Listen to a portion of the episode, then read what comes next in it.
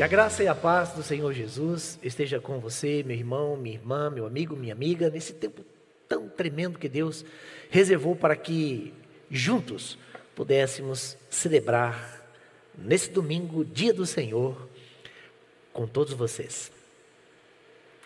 O texto que escolhemos para a meditação hoje está no livro de Jonas. E eu gostaria que nesse momento você que está aí, quem sabe na sua casa, na sua sala, ou quem sabe até mesmo em seu quarto, já debaixo, quem sabe, das cobertas, curtindo esse friozinho de Curitiba, pudesse acionar sua Bíblia, talvez o seu aplicativo, no seu celular, aí diante da sua televisão, no livro de Jonas. Jonas é um profeta interessante e tem muitas lições para ensinar a mim, a você e a todos nós. Jonas capítulo 1. Eu vou ler alguns versículos, até para que você tenha a oportunidade, aí aonde você está, de fazer toda a leitura do livro do profeta Jonas. No versículo 4 do capítulo 1 diz: O Senhor, porém, fez soprar um forte vento sobre o mar e caiu uma tempestade tão violenta que o barco ameaçava arrebentar-se. Todos os marinheiros ficaram com medo e cada um clamava ao seu próprio Deus. E atiraram as cargas ao mar para tornar mais leve o navio. Enquanto isso, Jonas, que tinha descido ao porão e se deitado, dormia profundamente. O capitão dirigiu-se a ele e disse: Como que você pode ficar aí dormindo? Levante-se e clame ao seu Deus. Talvez ele tenha piedade de nós e não morramos. No versículo 10, com isso, eles ficaram apavorados e perguntaram: O que foi que você fez? Pois sabiam que Jonas estava fugindo do Senhor, porque ele já lhes tinha dito. Visto que o mar estava cada vez mais agitado, eles lhes perguntaram: O que devemos fazer com você para que o mar se acalme? Respondeu ele: Peguem-me e joguem-me no mar, e ele se acalmará. Pois eu sei que é por minha causa que esta violenta tempestade caiu sobre vocês.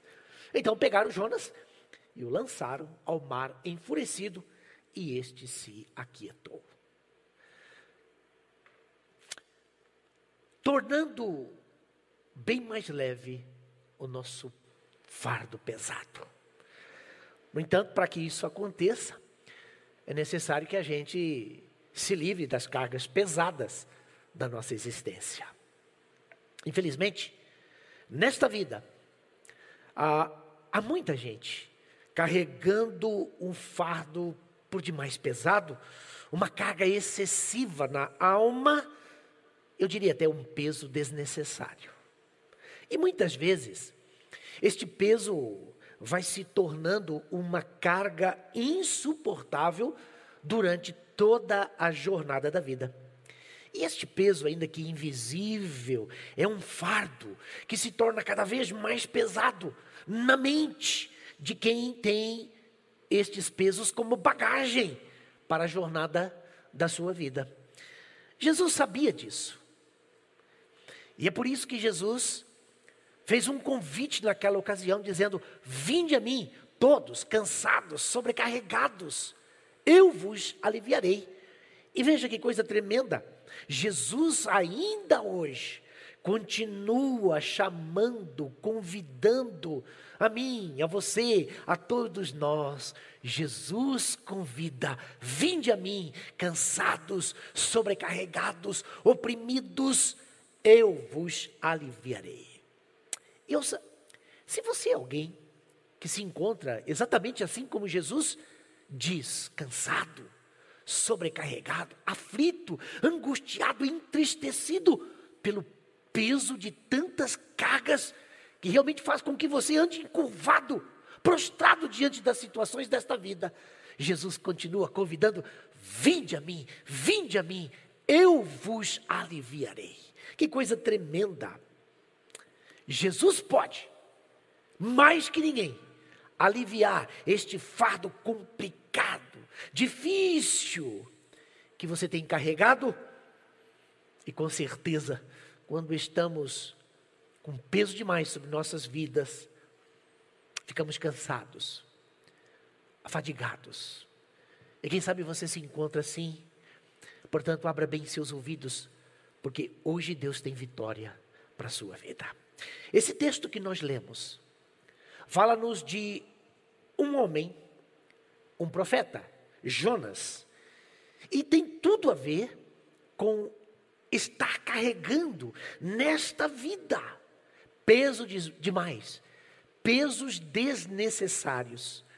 E quando olhamos aqui para este episódio na vida deste homem de Deus, com certeza poderemos aprender muitas coisas para buscarmos em Deus o alívio necessário para a nossa alma, para o nosso coração, para a nossa existência. Vejam, Jonas, ele era um homem que tinha um chamado. Jonas tinha uma vocação. E mais, Jonas tinha uma missão.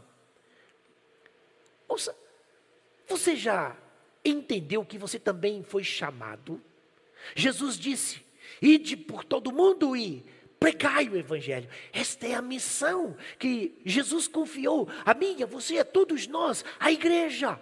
Indo por todo mundo, pregai, anunciai, fazei discípulos, ensinando-os a guardar tudo aquilo que eu vos tenho ordenado. Essa é a missão. Jonas tinha missão, não apenas uma vocação. Ele era alguém que tinha um relacionamento saudável, gostoso com Deus, porque ele conseguia ouvir Deus. Sabe, quando nós temos missão, quando nós temos vocação e consciência disso, passamos a ter intimidade com Deus, porque para cumprir com a missão, você precisa aprender a ouvir a voz de Deus. Ele está vivo, ele fala, ele tem missão para a sua vida. E veja que coisa interessante. Aqui nesse momento da vida do profeta Jonas, ele resolve desobedecer, tomar um rumo, um destino bem diferente daquele ao qual Deus lhe havia comissionado. Eu quero dizer uma coisa para você: cuidado, para que, assim como Jonas, depois de entender que temos missão, que temos vocação, depois que ouvimos a voz de Deus, num determinado momento da nossa existência, por um motivo qualquer.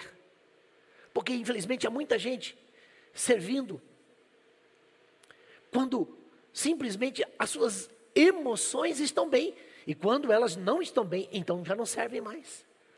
Nós não servimos a Deus por aquilo que sentimos, mas por aquilo que cremos. Então, cuidado, para que num determinado momento da sua vida, da sua existência, você também passe a fazer as coisas do seu jeito, da sua maneira, conforme você quer. E foi exatamente isso que aconteceu com Jonas. Ele resolveu dar um destino diferente àquilo que Deus lhe havia comissionado. Ele resolveu servir do seu próprio jeito, da sua própria maneira, e não da forma como Deus planejou para a sua vida. E agora nós encontramos Jonas fugindo da presença de Deus, e ele está dentro de um navio. Ele que deveria ir para Nínive está indo agora para Tarsis, longe, distante, muito longe e distante do centro da vontade de Deus, tanto geográfica como da vontade de Deus, fugindo do plano de Deus para a vida. Ouça, meu amigo, minha amiga, meu irmão, minha irmã, onde você pensa chegar fugindo da vontade de Deus? Por melhor que seja no seu coração, na sua mente, o plano que você imaginou. Jamais o meu plano, o seu plano, por melhor que ele seja, será igual, tremendo, poderoso, maior, mais maravilhoso que o plano de Deus para a nossa vida. O plano de Deus é perfeito. O plano de Deus é maravilhoso. E Jonas agora está dentro de um navio. E quando eu penso em carga, quando eu penso em peso, eu penso no navio. O navio consegue levar muita coisa, muita bagagem. E por isso eu quero traçar um paralelo entre o navio de Jonas e a nossa vida. Eu creio que a história do profeta Jonas é muito propícia aqui para a nossa reflexão. Até porque você já deve ter sentido isso no seu coração, na sua vida. Você deve também conhecer muita gente que almeja, quer, deseja um recomeço para a sua vida, uma nova oportunidade. Quem nesta vida não aguarda, não espera, não sonha por novas oportunidades, por uma nova chance? Mas veja que coisa interessante. Quem sabe você que está aí nos assistindo, ligado, é alguém que almeja, sonha, deseja uma nova chance, um novo recomeço. Agora, é interessante que algumas pessoas têm muitas dificuldades em abraçar essas novas oportunidades, esta nova chance para empreender um novo recomeço. E sabe por quê? Porque o peso que ainda carregam é muito grande, é tão pesado, é tão forte, que elas não conseguem caminhar, elas não conseguem se mover. Ouça, que pesos são esses? Que carga é essa que impede o seu navio de velejar? De passar pelas águas do mar bravio da vida? Que pesos são esses? Eu creio que estes pesos são aqueles que estão alojados na alma, que estão, quem sabe, aí alojados escondidos por causa de traumas, de abusos, de perdas, de frustrações, de medos e tantos outros. Este peso, peso que está alojado na mente, na alma, no coração. E é por isso que não basta termos novos alvos, se ainda persistimos em ter uma cabeça velha, pensamentos retrógrados, cujo peso dos problemas, dos traumas, das frustrações e principalmente de pecados não arrependidos, não confessados e não abandonados, forçam o navio a ponto dele quase afundar. E o meu desejo, a minha oração é que o término desta mensagem, você, meu irmão, minha irmã, meu amigo, minha amiga, tenha condições de examinar toda a carga existencial que você tem carregado até agora e entender que aquilo que você pode estar carregando é completamente desnecessário. Este peso, que eu chamo de desnecessário, porque Jesus já levou sobre a cruz todo o nosso castigo, todo o nosso pecado, podemos andar em liberdade e novidade de vida. Este peso desnecessário, na verdade, é aquilo que está fazendo com que o seu navio, a sua vida, não navegue, não prossiga, não chegue até o porto seu, seguro, até o destino que Deus tem para você nesta vida. E o pior, esta carga, este peso, não apenas faz com que você afunde, mas também leve, quem sabe, muita gente a afundar também com você. Ouça, quando nós tiramos as cargas, quando removemos o peso da nossa vida, ou seja, quando abrimos mão de tudo aquilo que nos impede de navegar suavemente principalmente nas águas do Espírito, a nossa esperança se torna mais viva, mais verdadeira, o nosso caminho mais real e a nossa vida se torna realmente de fato plena e abundante. Ficamos com certeza muito muito mais felizes nesta vida. Mas onde estão alojadas Onde estão empilhadas? Onde é que estão acomodadas ou, quem sabe, até entulhadas estes pesos, estas cargas na nossa vida, na nossa existência? Eu creio que a palavra de Deus nos orienta a esse respeito e acredito que o primeiro lugar que devemos verificar, que devemos examinar, vistoriar, é o nosso coração. Do que é que está cheio o seu coração. Ouça, meu querido, minha querida, do que é que o seu coração está cheio?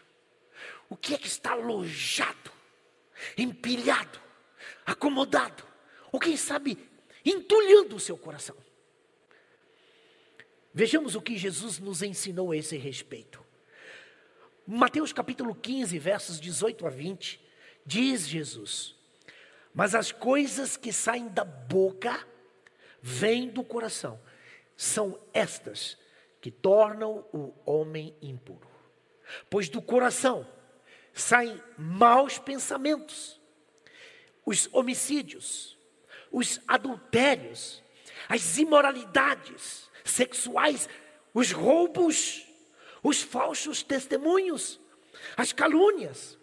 São estas coisas que tornam o homem impuro. Então a grande pergunta aqui é: o que é que está alojado, entulhado, empilhado, acomodado? Que carga é essa que está no seu coração? Do que é que está cheio o seu coração? O que é que encheu os porões da sua mente, da sua alma? Eu acredito que uma das fontes que tem abastecido muitos corações, principalmente nestes dias, é a mídia. Sim. TV, internet, telejornais, telenovelas, conversas fúteis na rede. Infelizmente, alguns canais proporcionam, trazem, fabricam muito mais notícias ruins e alarmantes do que notícias de vitória e de esperança. E outras vezes, muitas vezes, somos bombardeados com uma enxurrada de fake news, de notícias falsas e tudo isto vai enchendo o coração de tristeza, de medo, de pânico, de terror, de teorias e de fantasias. Outra fonte que tem enchido os porões da nossa existência, da nossa alma, da nossa mente, do nosso coração, e que estão aí, quem sabe, alojadas, causando frustrações, decepções, mágoas, fazendo com que a nossa história de vida seja realmente de perda em perda, de derrota em derrota, quando na verdade deveríamos viver de vitória em vitória, de conquista em conquista. Tudo isso é fruto de amarguras amarguras pelos ressentimentos, pelas mágoas, pelas decepções, pelos sofrimentos, pelas traições, pelas ingratidões e tantas outras coisas que vão sendo acomodadas, entulhando a nossa alma. A amargura possui filhos e filhas, e são esses filhos e, e filhas as feridas e elas podem levar qualquer pessoa à opressão e posteriormente à depressão. Cuidado com as amarguras. Porque o ódio passa a tomar conta da existência e ele não permite mais que a pessoa acesse o perdão, porque o perdão é a chave para a cura das amarguras. Mas há uma outra fonte que tem entulhado os porões da nossa existência. E eu chamo isso de palavras desprovidas de bênção. Sim, palavras torpes, palavras pesadas, palavras malditas. O que é que você tem ouvido? Quem sabe você é uma pessoa que hoje está prostrada, que não tem paz, não tem alegria, perdeu a esperança, o desejo pela vida. Quem sabe você está sendo dominado pelo medo, pelo pânico, porque te vem à mente. E com certeza, o diabo faz questão de você jamais esquecer todas as palavras malditas que foram liberadas sobre a sua existência. Mas eu tenho uma novidade para você: você não é fruto daquilo que falam, você é fruto de Deus, você é herança de Deus. E você tem que cumprir um propósito e um destino em Deus nesta vida. Por isso, Abra os seus ouvidos para ouvir a voz daquele que chama, daquele que vocaciona, daquele que comissiona. Que palavras foram liberadas sobre o seu coração, que de repente encontraram abrigo, lugar, foram acomodadas na sua alma, mas elas se tornaram um peso desnecessário. Você precisa desalojar todas essas palavras malditas que tomaram conta da sua existência. Mas há uma coisa aqui ainda que precisamos aprender: não é somente ter, termos ouvidos algumas coisas que feriram, que marcaram a nossa existência. Evidente que isso tem peso, mas quem sabe por causa disso, você quando abre a boca, em vez de abençoar, você também amaldiçoa. O que é que tem saído da sua boca? O que é que você tem falado? O que é que você tem proferido? O que é que você tem profetizado? Isso diz respeito a si mesmo. Quanta gente falando mal de si mesmo, trazendo para a sua vida um monte de situações embaraçosas. O que é que você tem falado a respeito da sua situação? O que é que você tem falado a respeito dos seus familiares, dos seus parentes, dos seus amigos, de qualquer pessoa? Provérbios capítulo 18, versículo 21, a palavra de Deus diz: a língua tem poder sobre a vida e sobre a morte. Na língua está o poder da vida e da morte. Os que gostam de usá-la comerão do seu fruto. Se você gosta de um fruto gostoso, apetitoso, que alegra a alma, comece a falar, declarar, profetizar palavras de bênção. Porque do contrário, você vai comer aquilo que é amargo, você vai experimentar aquilo que é horrível. É o que diz a palavra de Deus. Mas outro lugar, outro ambiente, além do coração, que nós devemos vistoriar, verificar, examinar, é a nossa casa. Até porque, muitas vezes, nossa casa se encontra abandonada e entulhada, casa cheia. Olha o que diz o apóstolo Paulo na segunda carta de Timóteo, capítulo 2, versos 20 e 21.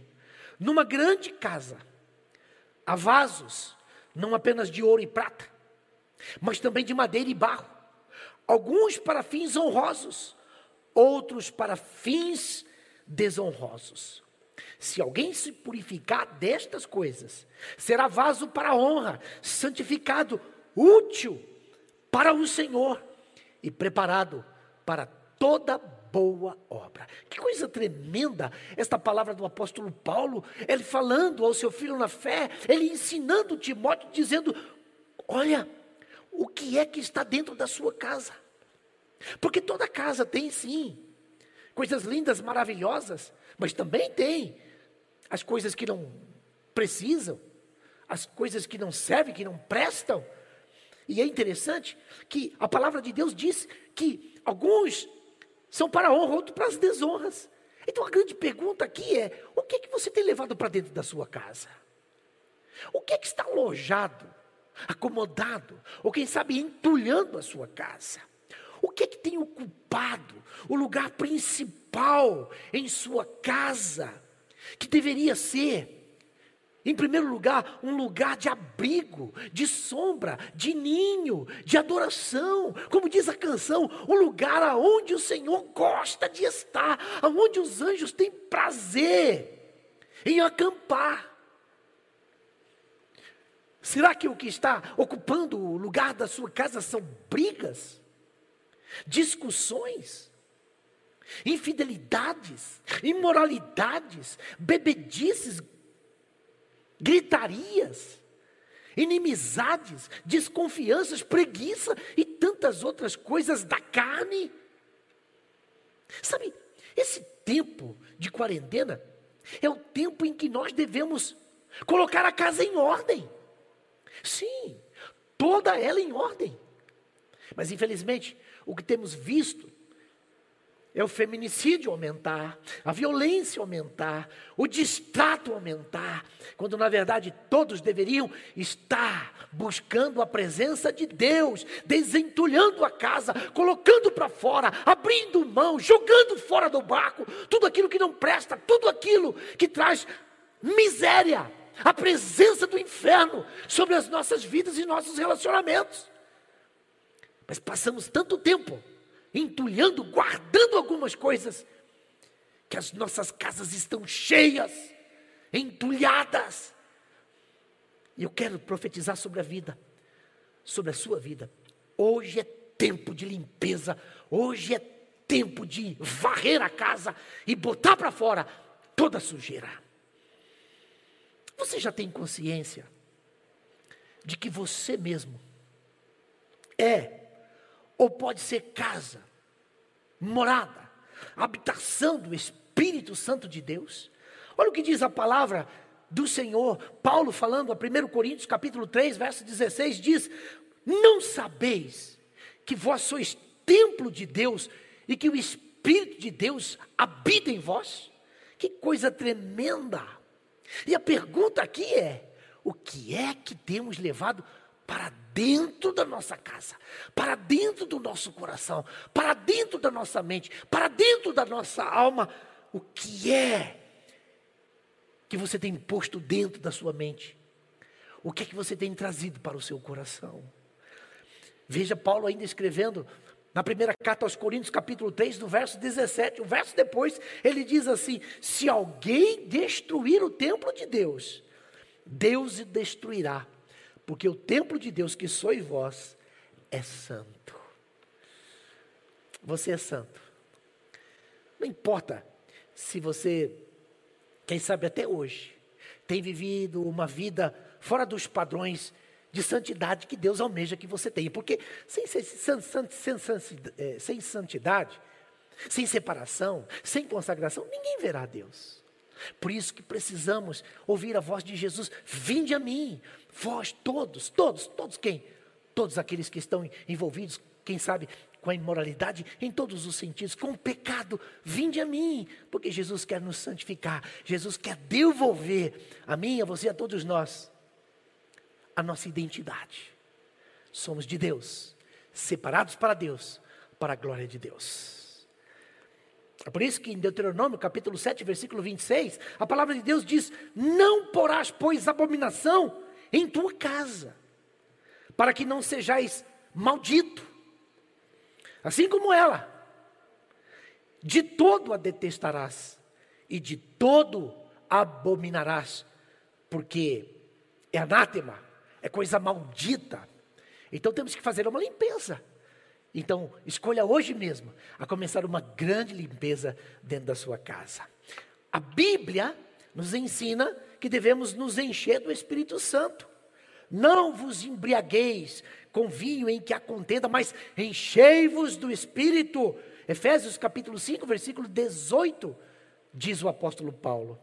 Mas para sermos cheios do Espírito, é necessário, primeiro, lançar fora as cargas pesadas, lançar fora, abrir mão de todo esse peso desnecessário, porque Deus não deita vinho novo em odres velhos. O santo não se mistura com o profano, santidade não habita com pecado. Por isso que é necessário lançar fora o Jonas.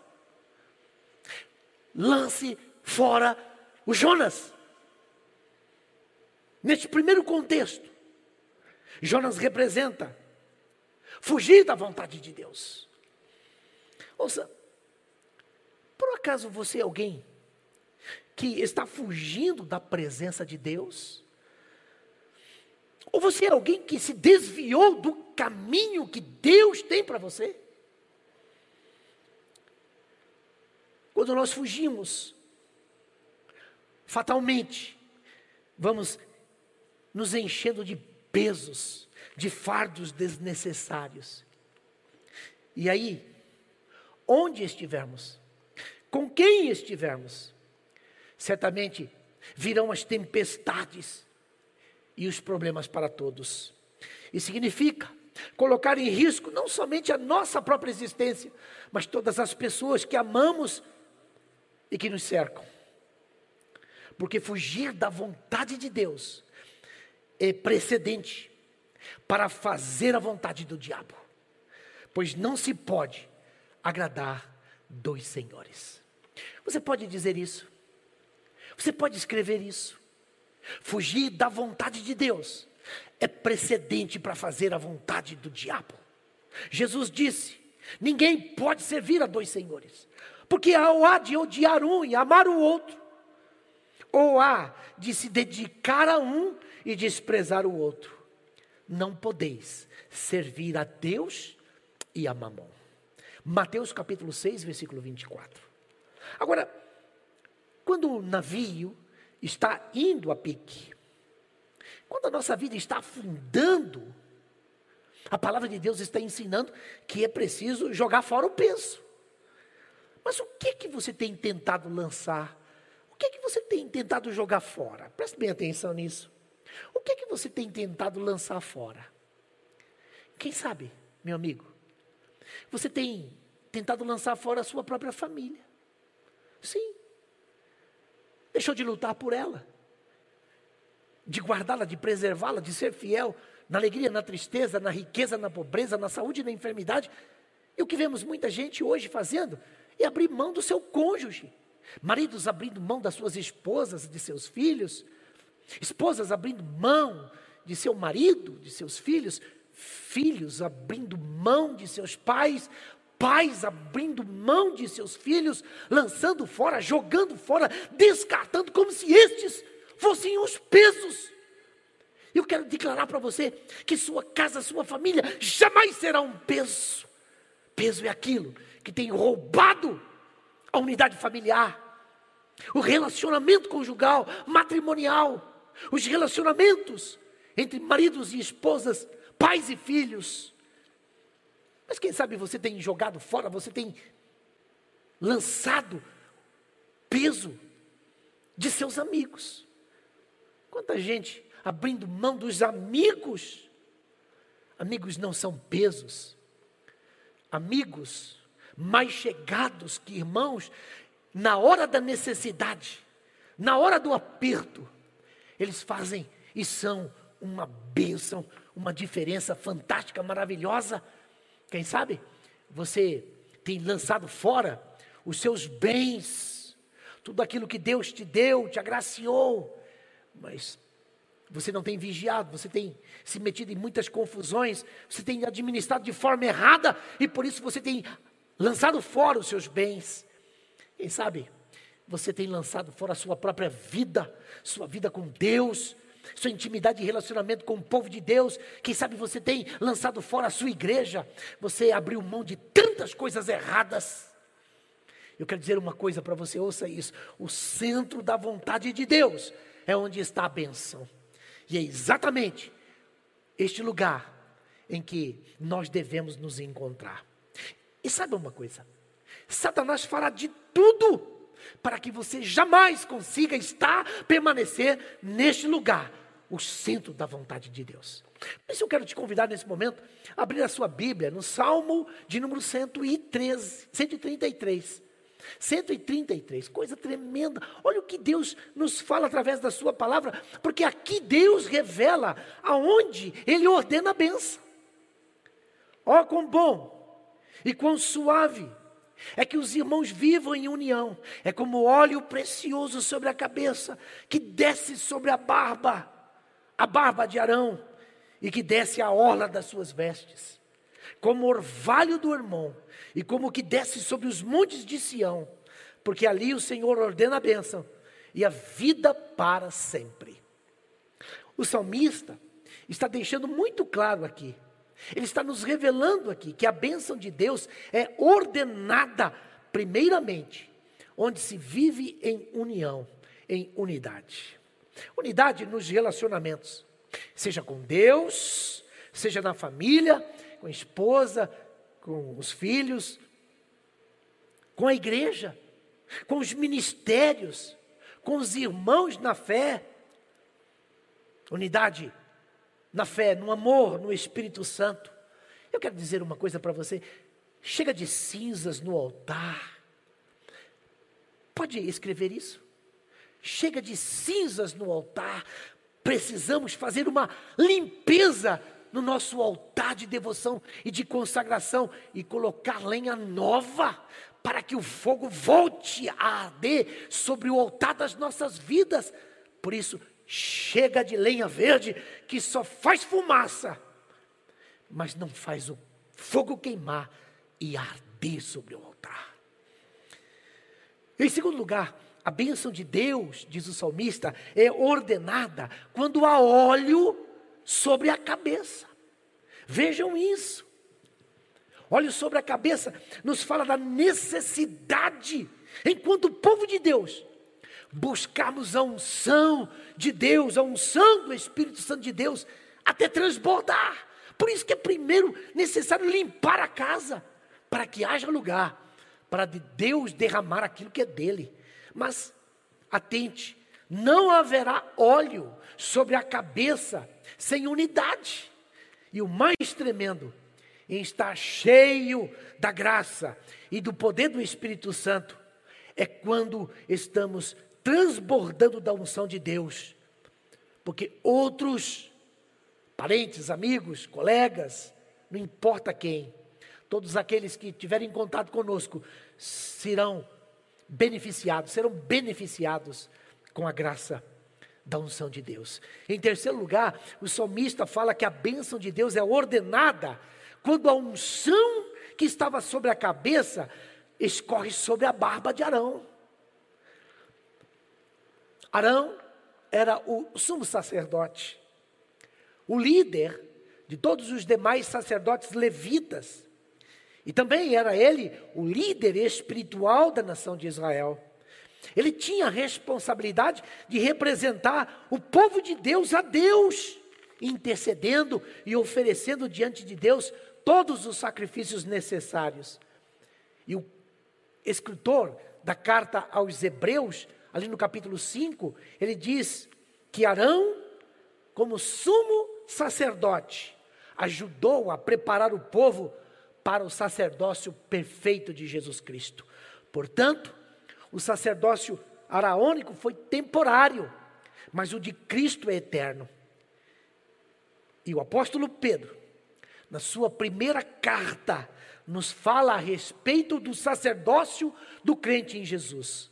Vós sois geração eleita, sacerdócio real, nação santa povo adquirido, para que anuncieis as virtudes daquele que vos chamou das trevas para a sua maravilhosa luz. 1 Pedro capítulo 2, versículo 9.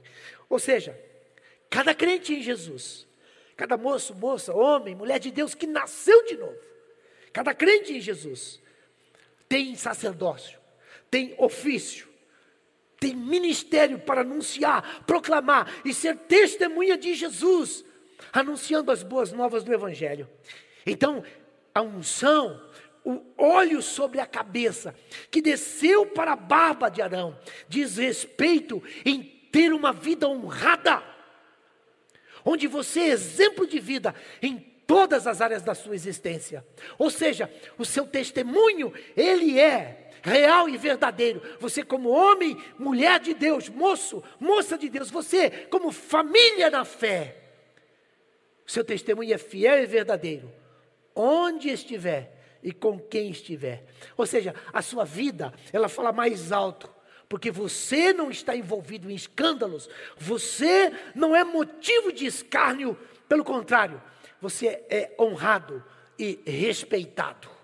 Você é ministro, você é servo, serva de Jesus para uma geração, para esta geração, a fim de que todos cheguem ao pleno conhecimento da verdade que é Jesus Cristo. Em quarto lugar, o salmista continua falando que a bênção de Deus é ordenada quando a unção da cabeça desce pela barba e agora derrama também sobre as vestes. Isto fala de uma vida de santidade, de separação, de devoção, de compromisso com Deus, com o reino de Deus e com a igreja uma vida de devoção, ou seja, alguém que é exclusivo, alguém que é separado, alguém que entende o que é ser vocacionado para ser testemunha, alguém que entende que tem uma missão, que é ir por todo mundo e ser essa testemunha, esta vida realmente que celebra a vida de Cristo e que quando chega a manifestação de Deus chega junto.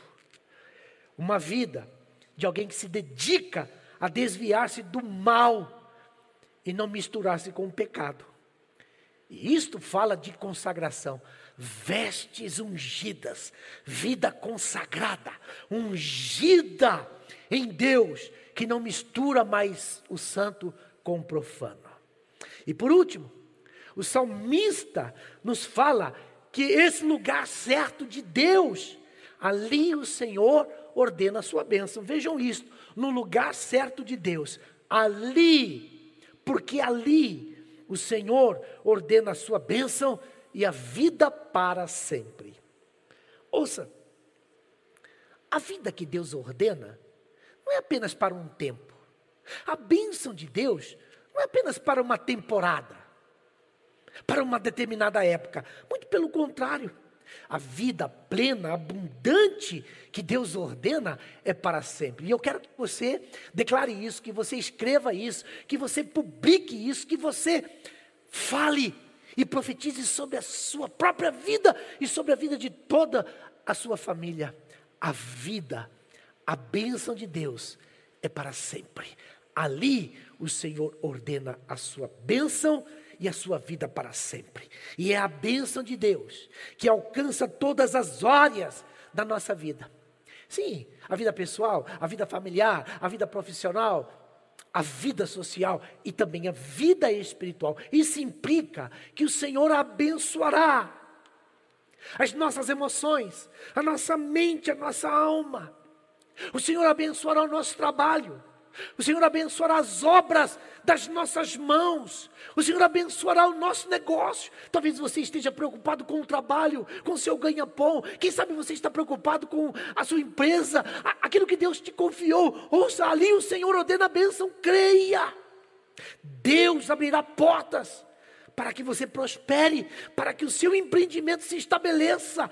Creia, porque a bênção de Deus virá e te alcançará. Quando você promove uma limpeza na sua casa, quando você abre mão desses pesos, quando você joga fora o seu Jonas, aquilo que está em desacordo com a vontade de Deus. Você está no papel, na função certa que Deus tem para você? Ouça, meu irmão, minha irmã, meu amigo, minha amiga, você está exercendo exatamente o papel, a função que Deus desenhou, que Deus preparou, que Deus tem para você? Você está exercendo o governo que Deus colocou nas suas mãos, por exemplo, no seu lar, na sua família?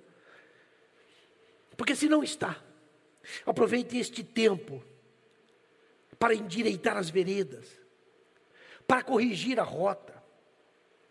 Eu creio que o homem governará bem o seu lar, a sua família, se a sua esposa é de fato uma adjutora idônea e sábia, porque minha irmã é a mulher sábia que edifica a sua casa. Os filhos também saberão exatamente o seu lugar quando estiverem honrando seu pai, sua mãe. E o resultado é que todos, toda casa estará exercendo o sacerdócio cristão. Todo aquele que é nascido de novo, nas palavras do apóstolo Pedro, são sacerdotes reais para ministrarem perante Deus e em favor uns dos outros. E eu quero concluir que eu creio que é exatamente isso que Deus requer e espera de cada um de nós se tomarmos de fato uma posição diante de Deus definitiva, eu creio que não precisaremos passar por tantas provas difíceis para entender a boa, agradável e perfeita vontade de Deus. Mas o grande desafio hoje é: você está disposto a lançar fora o seu Jonas? Quais cargas? Que pesos você precisa abandonar? Será que isso é tão precioso a ponto de estar ocupando o lugar que Deus deveria estar ocupando? Não gostaria de começar hoje, de fato, uma nova vida, uma vida segundo a vontade de Deus, assim como Jonas. Talvez você tenha, sim, ouvido a voz de Deus, mas infelizmente, assim como ele, você tem se levantado, mas para fugir da presença de Deus. E agora, quem sabe, você se encontra longe da vontade do Senhor. E, e as tempestades da vida te alcançaram, estão afligindo, dando com ímpeto sobre o seu navio, sobre sua vida. Mas eu quero declarar uma coisa para você: as tempestades da vida não é para acabar com você, não é para eliminar você, é para despertar você, para que você entenda que longe da presença de Deus só teremos tempestades. Junto com Deus passaremos sim por algumas tribulações, mas Ele estará conosco. Você tem consciência de que Deus está com você ou você se sente sozinho? Deus quer te despertar novamente. Assim como Jonas foi para o porão dormir, quem sabe você está nesse sono letárgico, da fuga, para não estar no centro da vontade de Deus. A tempestade é para acordar você, para que você entenda que você tem chamado, vocação e missão. Deus quer que você cumpra com a missão que Ele tem para a sua vida. Deus quer que você faça a vontade dEle. Deus quer abençoar você com a bênção que enriquece, que não traz desgostos e não causa dor. E assim como Jonas foi anunciar a vontade de Deus ao povo de Nínive, e eles tiveram um encontro com Deus, Deus está chamando você, meu amigo, minha amiga. Deus está chamando você, moço, moça Deus está chamando você para que você seja sua testemunha e o faça conhecido. Mas para isso você precisa da unção de Deus sobre o seu coração, sobre a sua mente, sobre a sua barba, sobre as suas vestes. Deus quer você ungido, ungida, para cumprir com a missão. Mas para isso você precisa voltar ao centro da vontade de Deus.